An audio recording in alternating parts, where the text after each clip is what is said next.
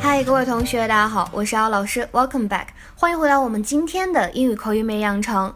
那么在今天的节目当中呢，教给大家这样的两个句子：It's my stuff, okay?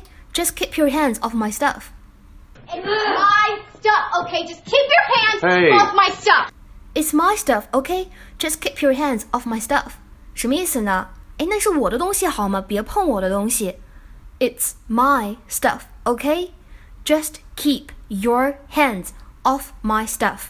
在读的过程当中呢，首先注意一下第一点，把这个 just 和 keep 读快了的话呢，这里的 t 有失去爆破的现象。Just keep, just keep。那还有注意一下这个短语 hands off 怎么样呢？可以有连读的处理，变成了 hands off, hands off。在学习过程当中呢，我讲一下这个 hands off 这样一个短语。英语当中呢，hands off 它字面的意思就是把手拿开，非常好理解，对不对？那么 keep one's hands off something 表示让某个人的手不要碰什么什么。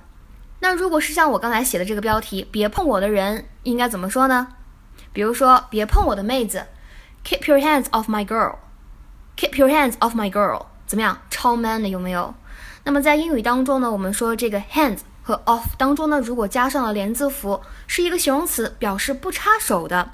For example, a hands-off foreign policy 什么意思呢？A hands-off foreign policy 表示不干涉他国事务的外交政策。今天的话呢，请同学们尝试翻译一下下面这个句子，并留言在文章的末尾。Paul has a hands-off style of management. Paul has a hands-off style of management.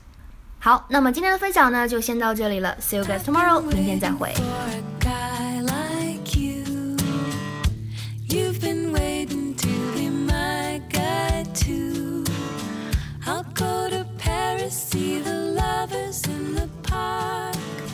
Try California, walk the beaches in